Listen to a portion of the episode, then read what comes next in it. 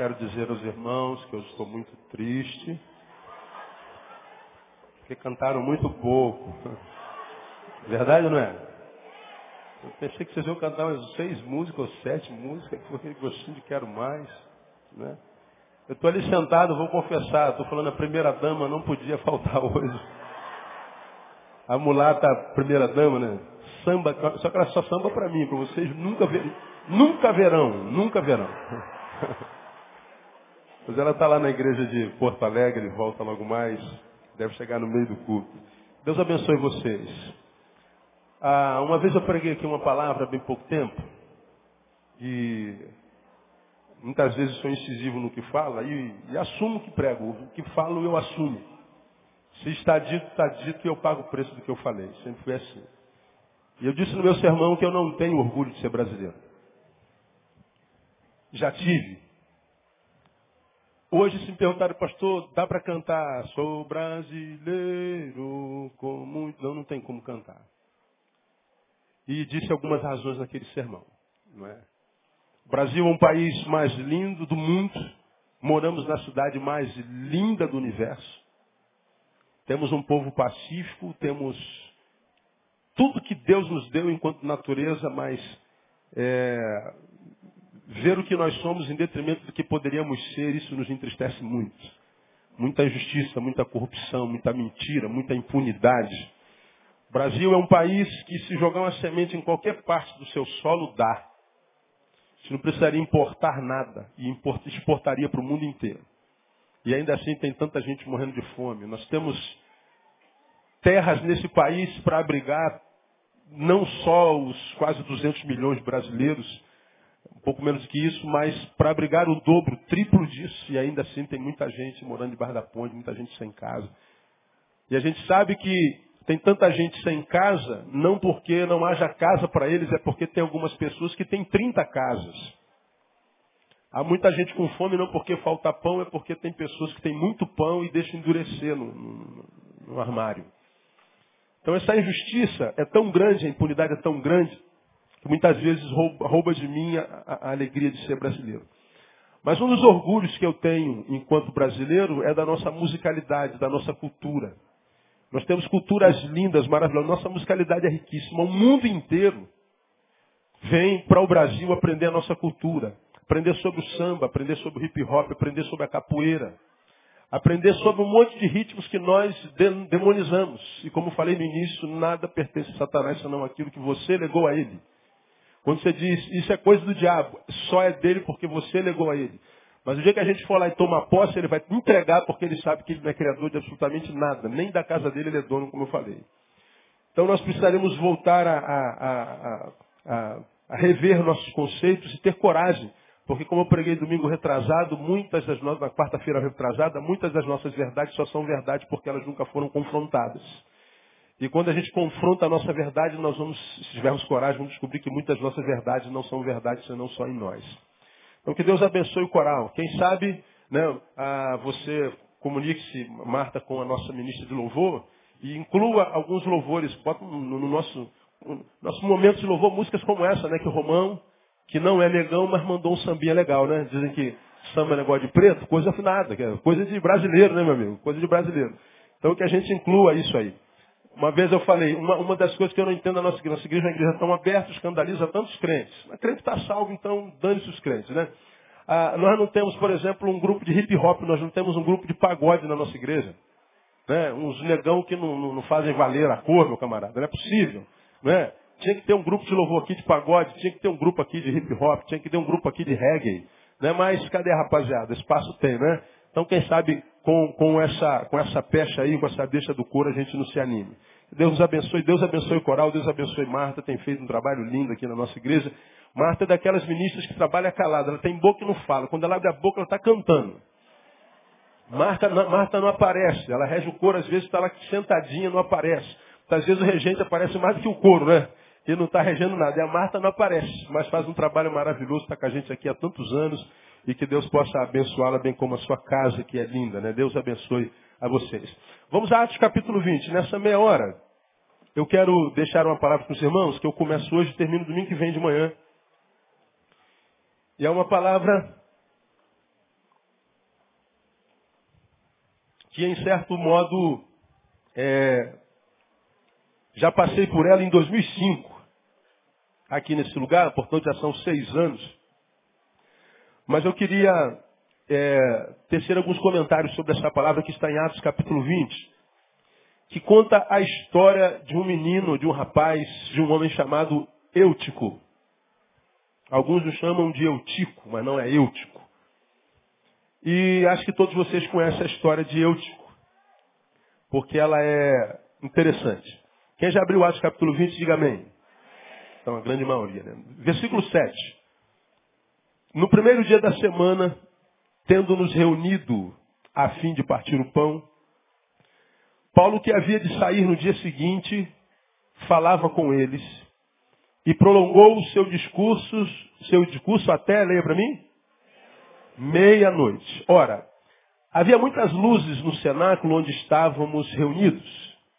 E certo jovem, por nome Eutico, que estava sentado na janela, tomado de um sono profundo enquanto Paulo prolongava ainda mais o seu sermão, vencido pelo sono, caiu do terceiro andar abaixo e foi levantado morto. Diga, morreu. Isso.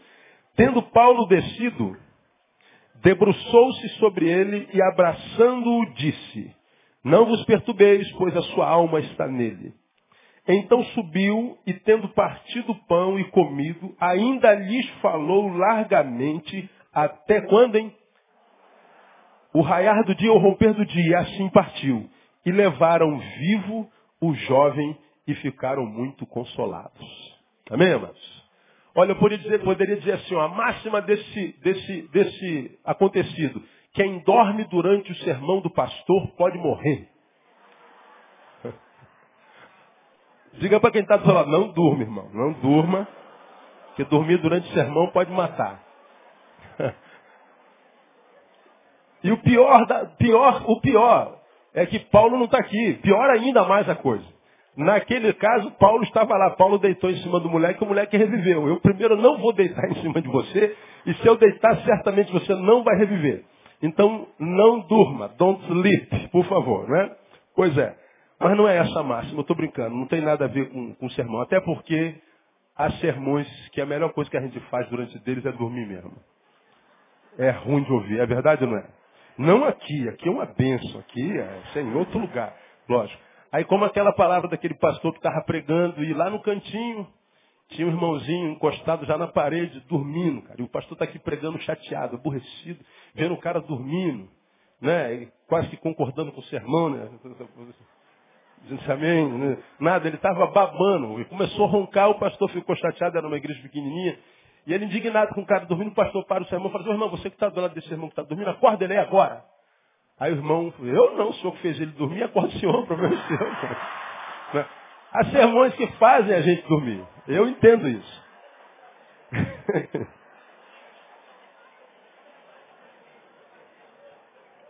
São coisas assim que acontecem. A igreja é uma coisa maravilhosa. Jesus ama a igreja, né? Então tá bom.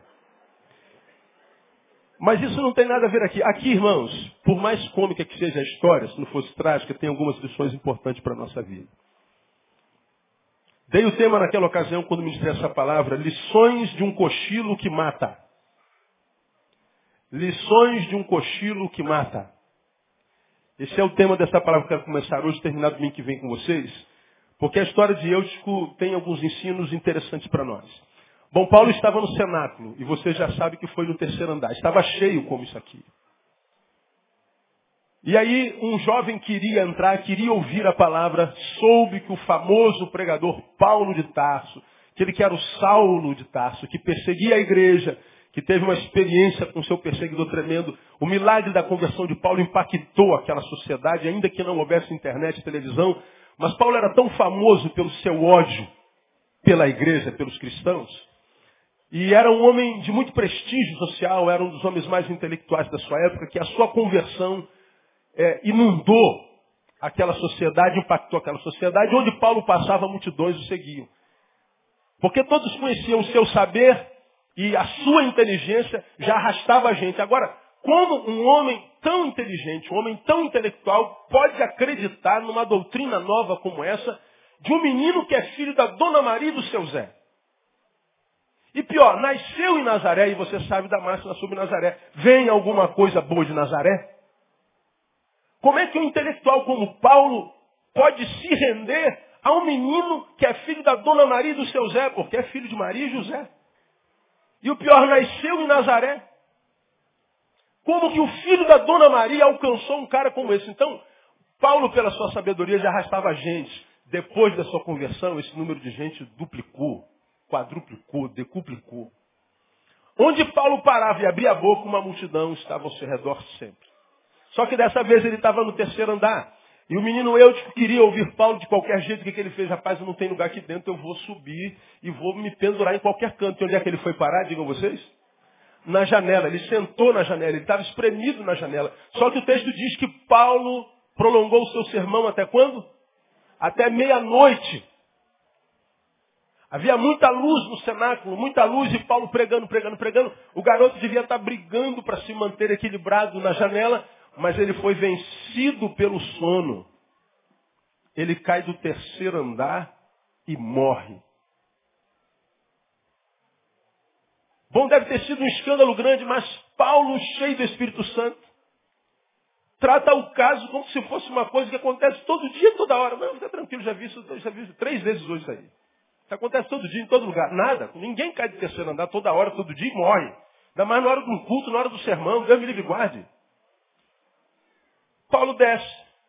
Olha o menino, fica tranquilo, gente, a alma dele ainda está aqui. Ele deitou e o menino levantou, vamos continuar o culto. Então, irmãos, onde é que eu estava mesmo? Ah, estava no versículo 12. Ah, então, abre esse versículo 12. E ele continua pregando como se o cara tivesse uma dor de barriga. E mais, passou de meia-noite e foi até quando? Ao amanhecer. Cara, que coisa doida, mano. É muito doido. É doido não é um negócio desse. O cara morreu. O cara não teve dor de barriga, dor de dente. Aí Paulo trata como se fosse uma coisa de só menos importância, mas é porque Paulo sabia, irmãos, que até através do ensino de Eutico, Deus tinha alguma coisa a ensinar. E eu aprendi muitas coisas com essa, com essa, com essa, com essa experiência de Eutico, Paulo e no Senado. E uma delas é o seguinte, é a primeira, atividades de amanhã não podem me abster, nos abster de receber o que Deus tem para mim hoje. Repita comigo. As minhas atividades de amanhã não podem me abster de receber o que Deus tem para mim hoje. Vamos melhorar. Não posso perder o que Deus tem para mim hoje por causa das minhas preocupações com amanhã. O que isso tem a ver com o texto? Parece que não tem nada a ver com o texto, não é? É porque a gente está preso em Eutico, mas vamos voltar para o texto. No primeiro dia da semana, versículo 7, tendo-nos reunidos a fim de partir o pão, Paulo que, leia comigo, havia de partir no dia seguinte. Veja, Paulo se reuniu hoje à noite e o texto diz que ele tinha que partir na manhã do dia seguinte. Ele tinha um compromisso amanhã. Ele tinha uma atividade amanhã e essa atividade está aqui revelada. Paulo precisava partir amanhã. Pois bem, mas a despeito de ter que partir, no dia seguinte, diz o texto que ele falava com eles e prolongou o seu discurso até meia-noite. Olha o que Paulo está dizendo. Gente, amanhã eu tenho que acordar cedo. Mas se Deus está falando comigo hoje, eu não vou perder o que Deus tem para mim hoje por causa do meu compromisso de amanhã. Acontece aquele imprevisto, ele desce, ressuscita o cara, volta, e ele continua falando da meia-noite, mas ele percebeu que Deus ainda tinha alguma coisa para eles naquela noite. E ele não deixou de receber o que Deus tinha para ele naquela noite por causa da preocupação com o que ele tinha que fazer amanhã. Essa foi a primeira coisa. Muitas vezes nós temos um episódio na Bíblia e perdemos muito daquele episódio porque a gente só pensa no sobrenatural, no espantoso. E o espantoso foi a ressurreição. Mas se o texto revela que o menino morreu, Paulo ressuscitou e Paulo voltou para a naturalidade, é porque o Espírito Santo quer me ensinar a mim e a ti que existem lições não só no sobrenatural, mas no estritamente natural. É como aquele texto que você me lembra, você me lembra, preguei aqui alguns, alguns meses atrás, preguei sobre aquela, aquela cura de Jesus, que o cego chegou perto dele e pedindo para ser curado, Jesus pergunta, o que você quer que eu faça? O cara é cego pede para ser curado, Jesus faz uma pergunta quase que idiota dessa. Né? O que você quer que eu te faça? O Senhor, se, se é um de nós fala assim, pô, o senhor é retardado, pô? Eu estou cego, peço para o senhor me curar, o que, que, que eu quero? Ô, oh, ô, oh, alô, alô, oh, terra, Jesus. Que teu servo veja. Aí Jesus dá uma escarrada, cospe no chão. A Ângela quase vomitou, coitadinha. Cuidado aí, Marta, atrás de você aí. Aí Jesus pega aquele, aquele cuspe, faz lama, lodo e faz o quê? Bota no olho do cara. Credo em cruz. Você faz, prefiro ser cego. Não vou, continuar cego, Jesus. Se eu soubesse que acesso essa metodologia, me deixa ceguinho que tá bom. Não é? Mas ele está dizendo, melhor um porco vendo do que um ser humano limpo cego. Não é? Aí eu perguntei a vocês, o que, que mais impressiona você nesse episódio? Aí vocês falaram assim, o cuspe a gente se prende no método. A gente fica abismado com a metodologia, mas e com a cura, com a restauração da visão? Nem sempre. É porque Deus quer ensinar para nós que viver o sobrenatural, como você tem aprendido, não é só viver o supra-humano. Não é ir além da naturalidade. Sobrenatural não é estar além do natural. Viver o sobrenatural para Deus é viver o natural de forma sobrenatural. É viver o natural excelentemente. E viver o natural excelentemente é não desperdiçar absolutamente nada do que Deus tem para mim e para você hoje. Porque hoje tudo que a gente tem, você tem aprendido isso em algum lugar. Agora, o que, que acontece com muitos de nós? Muitas vezes nós estamos aqui.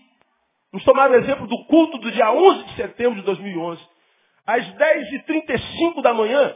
E embora você esteja aqui, a tua cabeça está onde? A tua cabeça está na cirurgia que você vai fazer amanhã à tarde.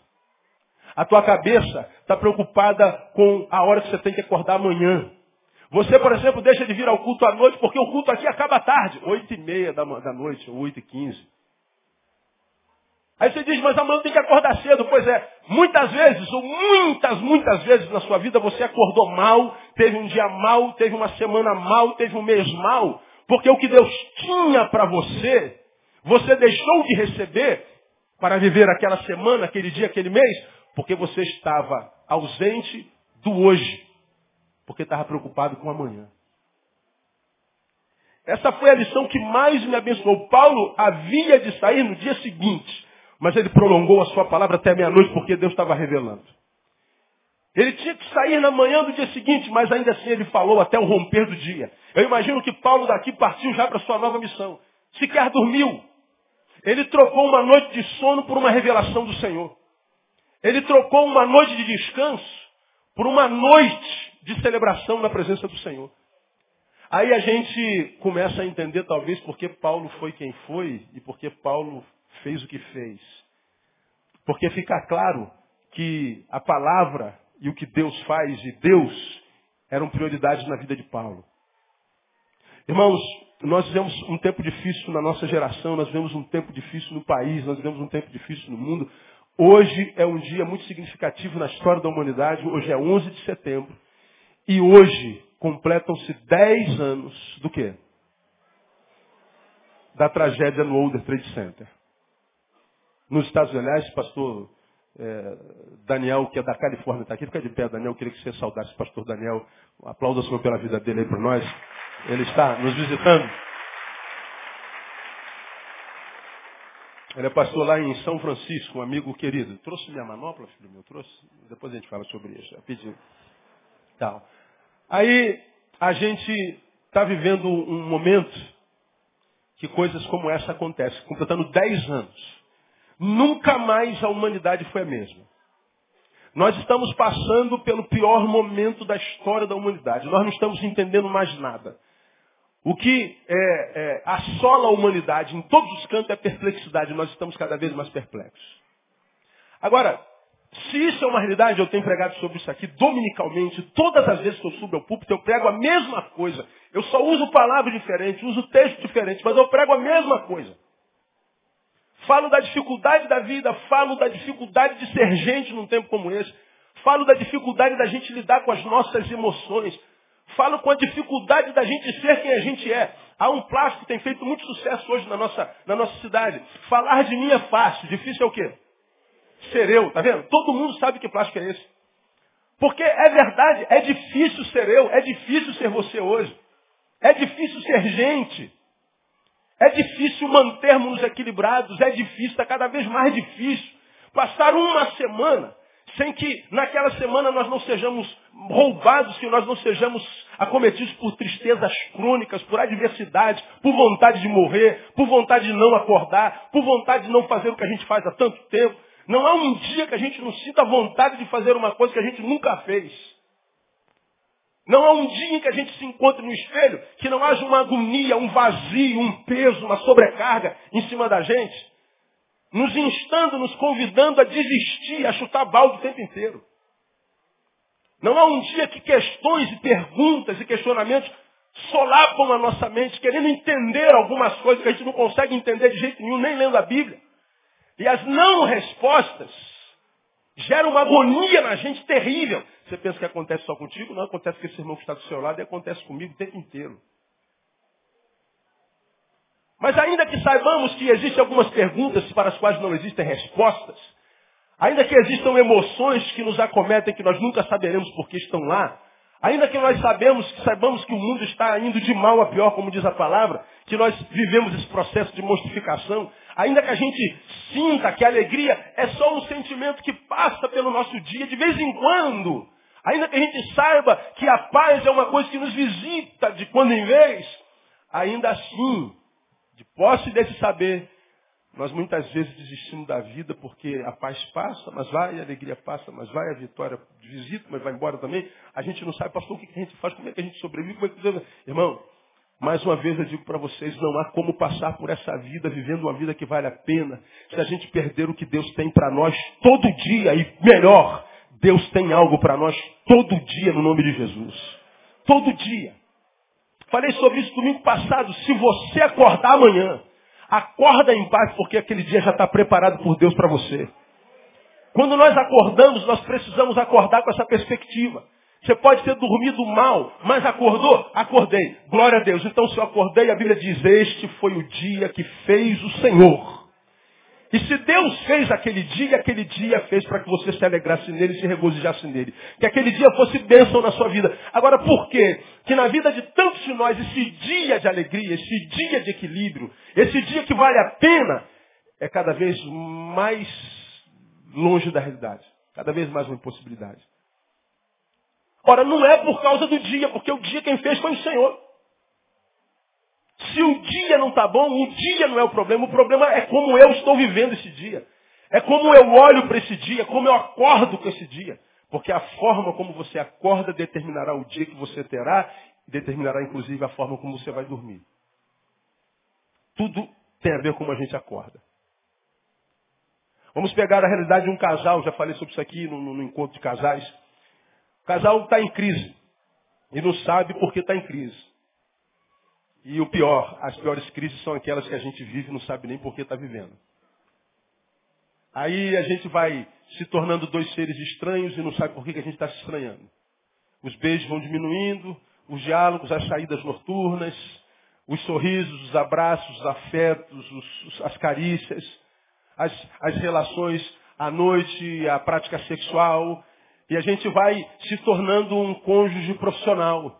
A gente vai cumprindo os nossos papéis na conjugalidade. E a gente vai empurrando por um ano, por dois anos, por três, por dez, muitas vezes por vinte, mas ninguém consegue viver uma mentira a vida inteira, a não ser que ele tenha aberto mão da vida mesmo, de ser uma farsa, como sempre foi. Mas quem pretende viver uma vida que vale a pena não pode mentir a vida inteira. Um dia ele vai se encontrar com a verdade, vai se encontrar com a realidade.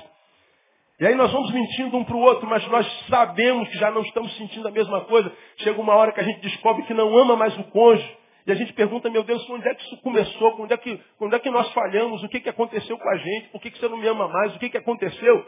E a gente não tem uma razão específica, concreta, lógica.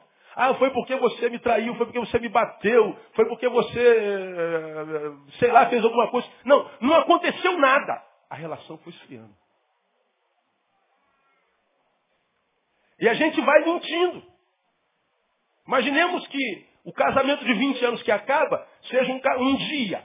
Um dia que começou no dia do casamento e que terminou no dia do divórcio, mesmo que seja 20 anos depois. Ora, por que, que o dia que começou com tanto amor terminou num divórcio, mesmo que seja 20 anos depois? Por causa, quem sabe, da forma como a gente acordou. A gente acorda e não dá mais bom dia para o cônjuge. A gente acorda e não dá mais aquela bitoquinha. Bom dia, amor. A gente acorda muitas vezes, está com vontade do outro, não diz nada. A gente acorda muitas vezes, sai correndo porque a gente acorda atrasado, porque cinco minutinhos às cinco horas da manhã, irmão, é uma eternidade.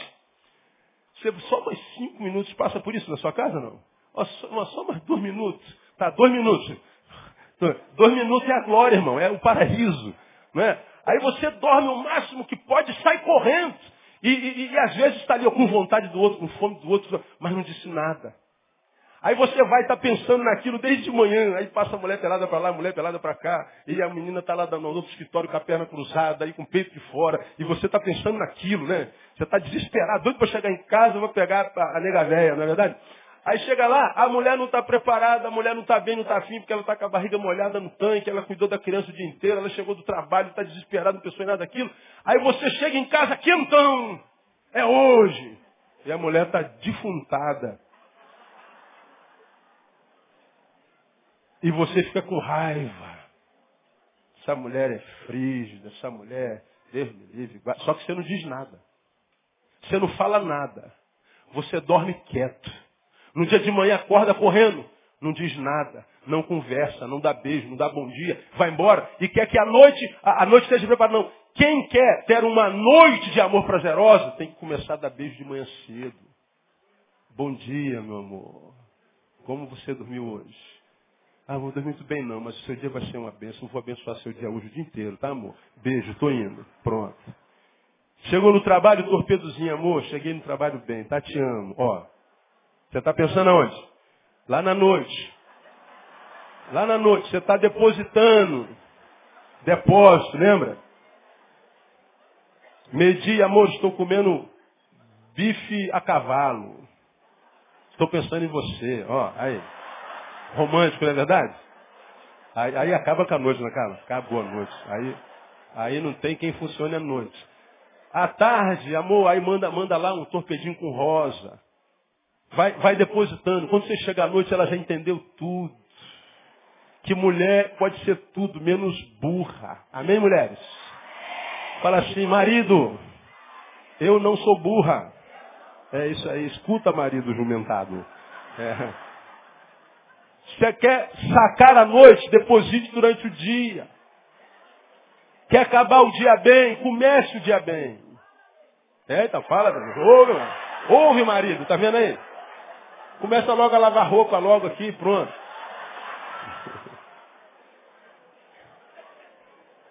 O mesmo princípio, meu irmão, se aplica ao que nós estamos vendo aqui. Nós perdemos o que Deus tem para mim hoje ou para nós hoje, porque eu estou preocupado com o que vai acontecer amanhã. Eu, acabou o culto, eu saio correndo, porque amanhã eu acordo cedo. Pois é, e muitas vezes você já ouviu isso aqui. O melhor do culto é o fim dele. Muitas vezes o melhor do culto é quando o culto acaba. E a gente troca ideia, a gente conversa, a gente se abraça, a gente continua é, dançando e celebrando. A gente troca uma ideia, ouve o irmão, compartilha com o irmão, come um negocinho na cantina, a gente toma um cafezinho, a gente vai lá pro churrasquinho, a gente vai comer um guabaiano, a gente a está vivendo. Agora você abre mão de tudo isso porque está com pressa, pensando em amanhã. E é possível que amanhã nem chegue. É possível que o amanhã não entre no teu calendário. E você perdeu o que Deus tinha hoje por causa do amanhã. Agora, quem espera ter um amanhã abençoado, não pode se esquecer que o amanhã, quando chega, ele se transforma em hoje. Agora, se você não viveu o hoje, que ontem era amanhã, Deus entende que você não tem intimidades com os hojes. Deus entende que você não vive a bênção até o final. Que você não chupa o pirulito até acabar que você não degusta o que ele te deu até meia-noite. Você dispensa, você deixa a comida no prato. Quem tem entendimento, entenda. Aí quando amanhã virá hoje, a visão de Deus sobre nós, talvez, desculpa a palavra, já seja, isso não cabe em Deus, mas é para que a gente entenda, é uma linguagem antropomórfica, desculpa o palavrão, é o sentimento a Deus, né? Deus olha para nós com desconfiança, com dúvida, será que ele vai viver o hoje? Todo, hoje. Porque quando hoje, que agora é ontem, era hoje, ele não viveu. Ele deixou de degustar o que eu tinha para ele o hoje inteiro, porque ele estava preocupado com amanhã. Aí como você não viveu hoje, ontem, muitas vezes o teu hoje fica devendo. Tem a sensação de falta o tempo inteiro. Essa palavra de Paulo me abençoa muito. Porque Paulo fala sobre suas prioridades. E a prioridade de Paulo não era carnal. A prioridade de Paulo não era descanso. Parece que Paulo conhecia a palavra de Miqueias que disse, levantai-vos e ide-vos, porque este não é o lugar do vosso descanso. Agora nós muitas vezes vivemos com, com a síndrome do cansaço. Estamos cansados o tempo inteiro. Todos nós estamos cansados. E nós já aprendemos que o cansaço é um ladrão. Então estamos cansados, precisamos descansar, mas precisamos saber quando, como, onde descansar. Saber aonde se aloja o cansaço. Ah, eu estou cansado. Bom, quando eu digo estou cansado, nós estamos dizendo cansado do quê? O que, te cansou?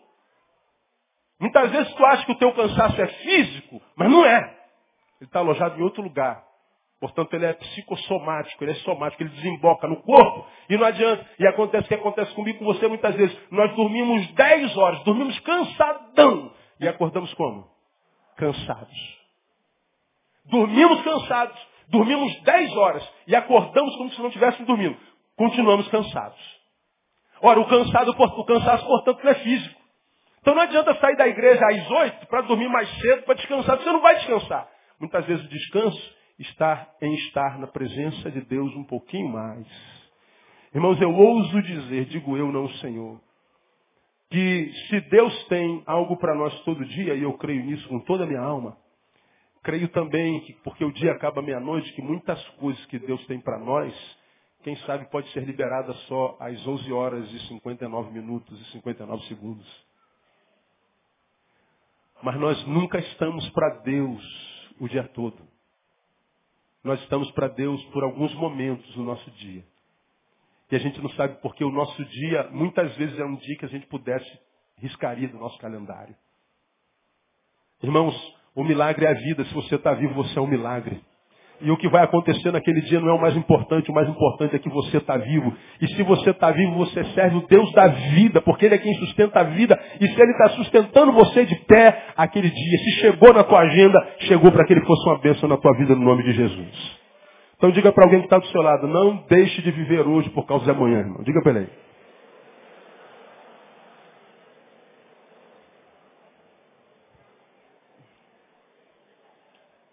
Segundo, atividades de amanhã não podem abster me abster de receber o que Deus tem para mim hoje. Quantos de nós, irmãos, perde o melhor de Deus? Cara, eu estou aqui pregando, aí eu vou me lembrando de tanta gente que já passou por aqui, que eu já passei pela vida dele, já passou na nossa vida. E que já tiveram tanto de Deus, hoje estão assim, perdidos na casa do Pai. São gente que, estão aí perdidos, pendurados nos escombros da igreja e olhando para si, dizendo, caramba, onde é que eu vim parar? Porque se lembra de onde já esteve. São aquelas pessoas que eu digo que têm saudade de si, né? Deveriam ouvir o padre Fábio de Mello, que escreveu um livro dizendo quem me roubou de mim. E esse livro eu já indiquei para vocês. E muitas vezes o ladrão de nós mesmos somos nós mesmos. Nós somos um ladrão, muitas vezes esse ladrão é o cansaço. Muitas vezes por causa de cinco minutos saem sem a porção de Deus para a semana. Segundo, o ouvir a palavra é uma ação passiva que encontra resistência ativa por parte de Satanás. Repitam após mim, ouvir a palavra é uma ação passiva que encontra resistência ativa da parte de Satanás. E lembra que quando a gente fala por parte de Satanás, não precisamos que ele é culpado de tudo, porque nós lutamos contra o mundo, a carne e Satanás. Nossa luta não é só contra Satanás, é contra, contra a gente mesmo, por isso ele diz negue e contra o mundo, ou seus princípios, por isso ele diz não ameis o mundo.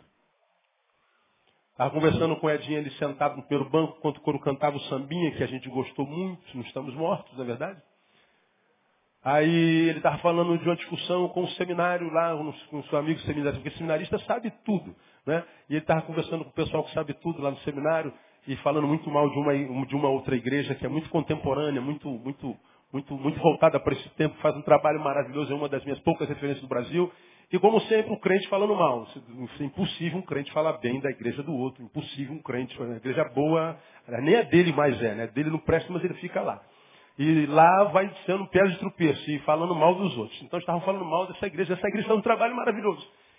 E aí estavam falando exatamente sobre música, porque essa, essa, essa igreja bota um bloco de carnaval no carnaval. Projeto Vida Nova de Irajá, uma abençoada igreja. E aí está na discussão, bebê, barabapá, bebê, barabapá, mas eles estão fazendo, e a gente está aqui falando, né? Aí eu disse, pô, eu não sei, é o mundo entrando na igreja, aí eu, como eu já preguei aqui, o problema não é o mundo entrar na igreja, é a igreja não entrar no mundo. Esse é que é o problema. Eu estou aqui enquanto igreja dizendo, o mundo está entrando na minha igreja. Mas eu sou a igreja e não entro no mundo para mudar o mundo.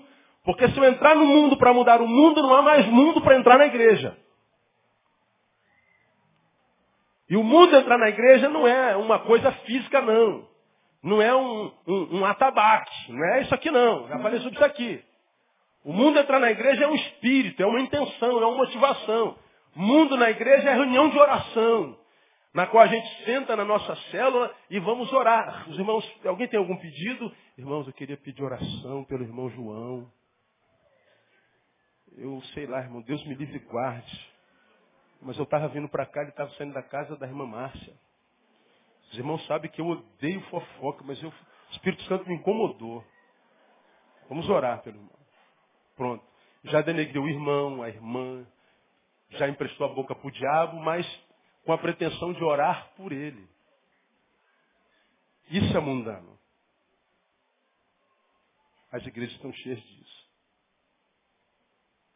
Mundano é subir o um monte e quando ver alguém chorando, dizer assim, ó, Deus me deu uma palavra a teu respeito, Deus não deu palavra nenhuma.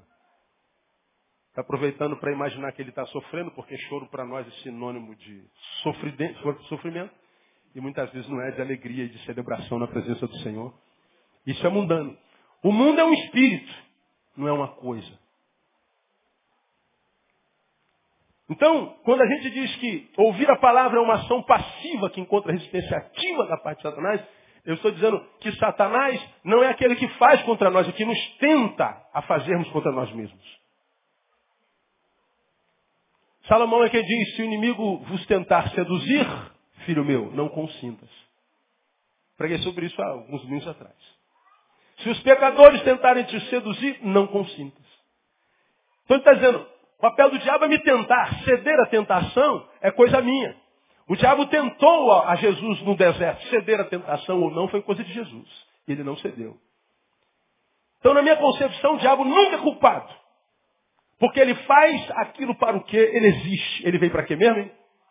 Matar, roubar e destruir. Então eu não me preocupo com o diabo porque ele vem para matar mesmo. Então eu estou andando na rua, eu sei que tem um canhão apontado para mim.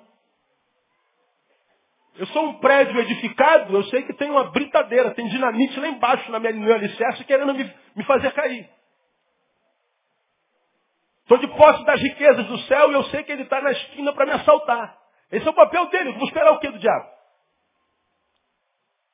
Então não há surpresa na ação do diabo. O que me surpreende é nós, somos, somos nós, que somos servos do Espírito, que não veio para matar, roubar, destruir, mas veio para devolver a vida, para nos reconstruir e para nos enriquecer. E ainda que digamos estar na presença dele, não vivemos essas coisas. Há uma incongruência no discurso e na prática. Há uma desconexão entre o que há fora e o que há dentro. E é isso que me causa perplexidade. Saber que há tanta gente que podia, longe do diabo, viver uma vida que vale a pena, não vive. Muitas vezes por quê? Porque está preocupado com amanhã e por causa da manhã perde hoje. Porque não entende que ouvir a palavra, vocês estão ouvindo a palavra, vocês estão agindo. Porque está trabalhando, o ouvido está trabalhando, o intelecto está trabalhando, o coração está trabalhando, mas vocês estão passivos. Essa ação passiva de vocês encontra uma resistência ativa. Enquanto vocês estão passivos, agindo, o diabo está trabalhando. Forças espirituais estão nesse lugar trabalhando para que você não receba a palavra de Deus. Para que você não entenda o plano de Deus para a sua vida. O texto diz que o menino foi vencido pelo sono. Ora, se ele foi vencido pelo sono, ele estava lutando contra o sono. Enquanto Paulo pregava e todo mundo estava ligado, havia um menino que estava lutando contra o sono. E sabe quem é esse menino? Aquele menino que disse, eu não vou perder essa palavra de jeito nenhum. Eu vou subir em qualquer canto, eu vou me pendurar na janela, eu vou subir no telhado, sei lá, eu, eu, vou, eu quero esse negócio. O moleque tinha fome e ele ficou pendurado na janela, com risco de vida no terceiro andar. Não era numa janela nesse primeiro andar. Ora, mas houve uma ação contundente contra ele, e no caso foi o sono. E toda vez que eu falo de sono, eu lembro de uma irmã que a gente tinha na nossa igreja, que dizia que sono é coisa do diabo na igreja. Você lembra que eu falei sobre isso aqui? Né? Ela diz que quando o crente está com sono, o diabo senta na sua cabeça e o calcanhar pega no olho assim, ó. Quando você sentir sono, é o calcanhar do diabo no teu olho. Não sei se é verdade, mas vamos acreditar que seja, né? Agora, se o sono dele era de intervenção maligna ou não, eu não sei, mas que existe a possibilidade de ser, Havia. Havia. Por quê? Porque enquanto eu quero a palavra, há forças que querem que eu não queira essa palavra. Querem que eu não receba essa palavra por algumas razões. Primeiro, porque é pela palavra que o que não existe passa a existir. A Bíblia diz em Romanos capítulo 4, versículo 17, anota aí, que ele chama as coisas que não são como se já fossem. Ele chama a existência as coisas que não são. A palavra que está lá é chamar. Ele chama as coisas que não são. Quando eu estou vivendo a palavra, eu estou me apossando do poder de Deus para trazer existência o que não é. Ora, os teus sonhos, por exemplo, são só sonhos, não existem. Mas pela palavra eles podem se transformar em realidade. A paz da tua família não existe, está em guerra. Mas essa paz pode vir à existência pela palavra. A saúde que você tanto deseja, talvez não seja uma realidade na tua vida hoje, você está doente, mas ela pode voltar, a cura pode vir pela palavra. Ele chama a existência as coisas que não são, pela palavra. Pela palavra ele criou todas as coisas. Lá no Éden você ouve Deus dizendo que haja luz e ouve, haja criatura no mar e ouve, haja criatura, haja e haja, haja. E tudo que ele disse, haja, ouve, pela palavra. Portanto, quando você está ouvindo a palavra aí, não pensa que é uma atitude boba, não. De só menos importância, não. Essa palavra pode ser uma palavra que está sendo plantada em você como semente, que possivelmente você não sinta nada hoje. Mas um dia, quem sabe daqui a 5 anos, 10 anos, 20 anos, você vai estar tá passando por um vale, por uma luta, por uma guerra contra um dragão. E essa palavra que foi plantada hoje, ela vem à tona com o poder de Deus e ela se transforma numa espada para vencer o inimigo daqui a 20 anos. Você está entendendo essa palavra? Meu não. Por isso eu não posso desperdiçar nenhuma palavra. Por isso eu não posso permitir que aquele irmão que vem à igreja, que vai ao banheiro 15 vezes, fique me enchendo o saco do meu lado, tem que me levantar do lugar dele para outro lugar. Porque se não houver palavra, não houve culto. Para adorar ao Senhor, não preciso ir à igreja, adoro no banheiro. Para ler a sua palavra, não preciso ir à igreja, eu leio em casa. Mas na igreja, Deus usa aquele a quem entendemos deu o dom de pastor e mestre para explicar a palavra para a gente como Paulo estava fazendo. E a gente não pode pensar que isso é bobagem. Não. É pela palavra que ele chama esses que não são. Segundo, é pela palavra que a fé é gerada em nós. A fé vem pelo ouvir. Ouvir o quê? A palavra. E o que a Bíblia fala sobre fé? Esta é a vitória que vence o mundo, a saber, a vossa fé. Ora, eu venço o mundo pela fé. E a fé é gerada pela palavra. Por que, que há tanta gente sendo vencido pelo mundo? Falta fé. Por que, que falta fé? Falta a palavra. A gente que acha que fé é gerada no monte. A gente acha que fé é gerada no jejum. A gente acha que fé é gerada no sacrifício, pelo muito fazer, pelo muito dar. A gente acha que fé é gerada na campanha. A gente acha que fé é gerada nos, nos, nos, momentos de manifestação do poder de Deus. Não, a fé é gerada pela palavra, irmão. Você pode participar de todas as campanhas, pode sentir todos os poderes, você pode subir todos os montes, você pode fazer todos os jejuns.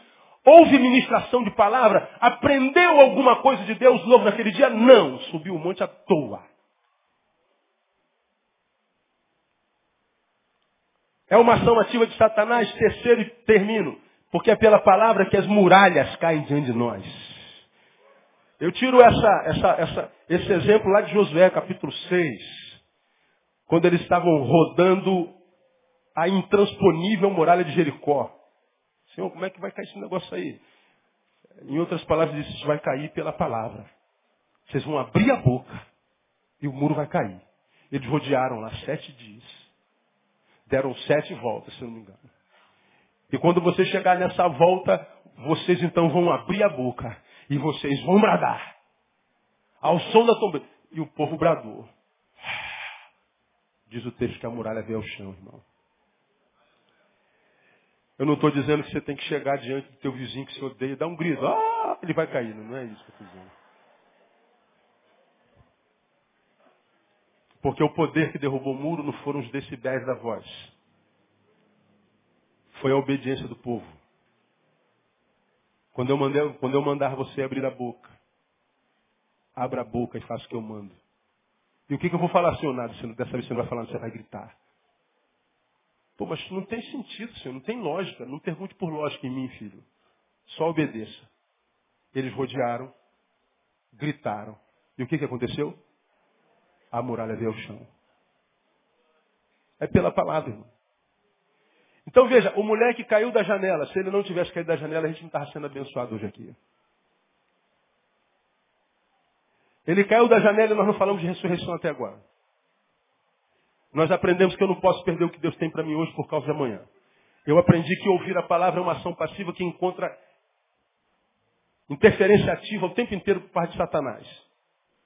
E ele sabe que um homem na palavra é um homem invencível. Ele sabe que quando eu estou longe de Jesus, você está longe de Jesus, longe da palavra de Jesus, Jesus é o verbo. É o rema, é o logos de Deus. Ele é a palavra de Deus personificada. Quando a gente está nessa palavra, ele sabe, eu não perdi. Fazer o que com esse cara aí? Como já preguei aqui, ó. Isso aqui é você, esse peso de papel é você. Essa mão aqui é a mão de Deus. Quando você está na palavra, onde, você está? Na mão de Deus. Bom, Deus fechou a mão. E aí? Quem vai tirar você dali? O diabo nem, nem tenta mais. Porque você se sujeitou a Deus, resistiu ao diabo, ele só tem a fazer o quê? Fugir. Irmão, ele foge de vós. Ele foge de nós quando a gente está na palavra. Duas lições do cochilo que mata. Na próxima semana, no próximo domingo, a gente continua a falar sobre as outras três. Não perca não, porque é de Deus e é vida para sua vida. Se você acordar amanhã, eu quero profetizar, você vai acordar. Se acordar, levanta dizendo, Senhor, muito obrigado. Porque aquele dia já está preparado na sua vida em nome de Jesus. Mas pastor, eu tenho um problema, problema é do problema, não é teu. Pastor, eu tenho um desafio, o problema do desafio não é teu. Acordou, irmão? Acordei. Então dá um glória e diz, Senhor, está nas tuas mãos e eu vou sair em vitória e vai ser uma bênção na sua vida. Quem recebe essa palavra, aplaude ele bem forte. Vamos em pé. Vamos orar e vamos embora. Aleluia. Louvado seja o nome do Senhor. Logo mais às 18 horas nós estamos de volta, se Deus assim nos permitir. Pastores e líderes de ministérios. Rapidinho, acabou aqui, corre lá para a sala de reunião, cinco minutinhos com vocês, tá certo? Ah, jovens, adolescentes, Zé Fatá, ah, pregadores do caminho, é, é, música, é, só os líderes de ministério, ok? Vamos orar ao Senhor. Pai, nós louvamos o teu nome, porque vimos o Senhor nesse lugar. E nós sabemos, ó Deus, que existem outros lugares muito mais bonitos do que esse aqui para tu estar. Nós louvamos porque existem pessoas muito mais bonitas, inteligentes e capazes do que nós para que com elas tu estejas. Mas o Senhor escolheu também estar conosco aqui nessa manhã. Muito obrigado por tua presença. E onde está a presença do Senhor, aí a liberdade, aí a vida. E nós te louvamos porque tu geraste vida na nossa vida nessa manhã. Recebe, portanto, toda a honra, toda a glória, todo o louvor, porque reconhecemos que é o Senhor que fez isso. E te pedimos que nos visite enquanto comunidade mais uma vez, logo mais às 18 horas, porque nós sabemos que individualmente tu estarás conosco. Porque acaba a reunião, mas o culto permanece em nós. E nós te louvamos porque tu és um Deus que procura adoradores e nos tem achado. Recebe de fato nosso louvor e nossa gratidão no nome de Jesus, nosso Senhor que reina. Amém. Glória a Deus. Deus abençoe você. Vai em paz. Até logo mais às 18 horas, se Deus permitir.